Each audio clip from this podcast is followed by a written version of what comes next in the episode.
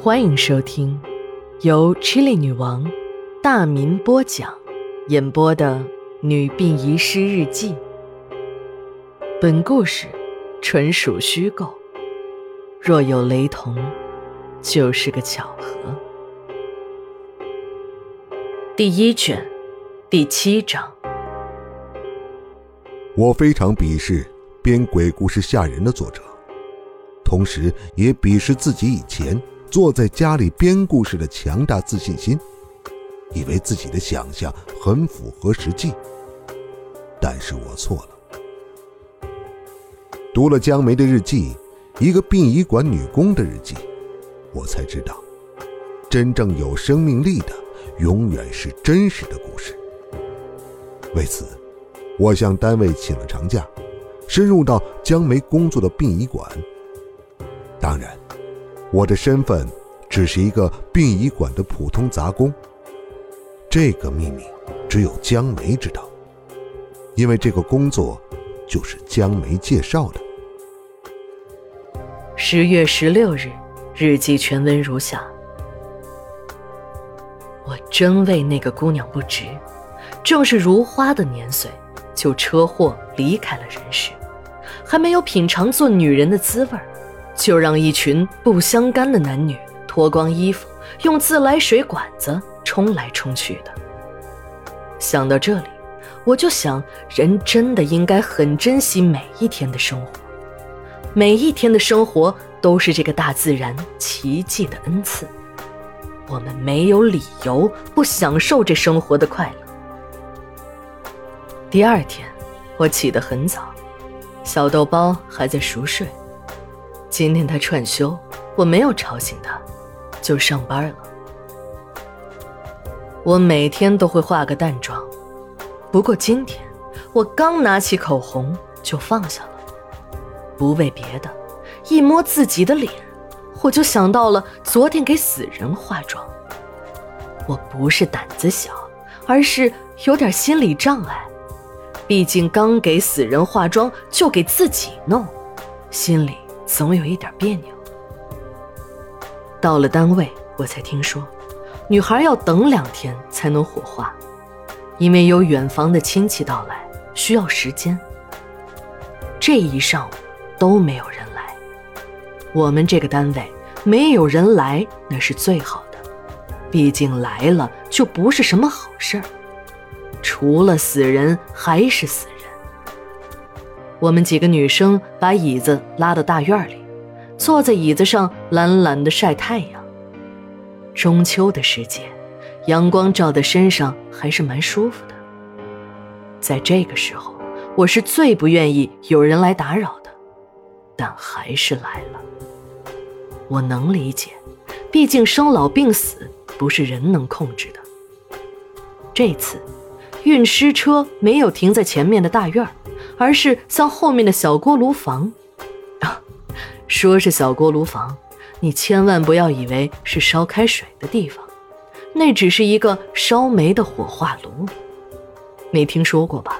还有烧煤的火化炉，因为烧油的火化尸体要贵一点，都取了什么羽化厅、吸油厅什么的好听的名字，只有这个最便宜的。没有人给取名字，我们就叫锅炉房，因为便宜，不少人选择这个火化炉，所以生意还不错。那车的后面还跟了几辆警车，我们几个都跟着跑了过去。听秦姨说，可能又要有大案子了。果然，运尸车上抬下来一个大的白色不透明的塑料袋，据说。公安局的法医用的都是这种袋子。后来我才知道，一有这种袋子，一定是凶杀案。这种抬尸体的活呢，一般警察是不会做的。那两个穿着白大褂的，我后来才知道那就是法医，他们比警察还牛。一直到那个什么警察队长满脸陪笑的给点上了一支烟，把工具箱送上去。才动手，说是工具箱，其实和木匠的差不多。我竟然看到了砍刀和一把很长的电锯，好恐怖啊！这也叫法医啊？就用这个解剖死人？我以前在电视上看到法医解剖尸体，那都是在手术室中，这简直就是胡扯。在我面前的，就像是小时候过年杀猪时的场景。那个白大褂，有同事说那是医学院的教授，要不然为什么那么牛啊？他打开了尸体的袋子，是一个年轻的姑娘，我竟然傻傻的说出了声音：“啊，这么年轻啊！”没有人附和我。却被站在一旁的两个警察叔叔很是白眼了一下。我不敢再作声了。后来我才知道，同事们知道是解剖一个女人才让我去的，要是解剖男人，一定是不会让我去的。听人们小声议论，我才知道这个姑娘在和一个大官的儿子搞对象。才两天就要和姑娘开房，可能是工人出身的姑娘没见过这个阵势，没把这个官二代伺候明白，他就把这姑娘的头向墙上撞，白色的脑浆都流了出来。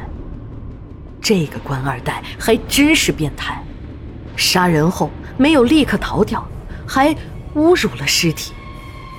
我强烈鄙视这个变态狂。什么官二代，这就是个畜生。在这里，还是要嘱咐一下我们善良的普通女人，可不要交友不慎呢。别是白马王子没有找到，找到了一个变态狂。那个官二代的爸爸是我们这个城市中特别有权力的大官，不时的在电视上出现，一个和蔼的长者形象。不多说了，这年头说多了会有事上身的，说不定哪天就因为这张嘴让你人间蒸发了，也说不定。从这天开始，我一看见那个官二代的爸爸在电视上讲话，我就十分的倒胃口。看来，这个解剖也只不过就是走个形式罢了。那个法医。把死者从下巴处切开，一直到小腹下，取了内脏要回去化验。接下来就是缝合。我以为到这儿就结束了吧，更让我汗颜的还在后面。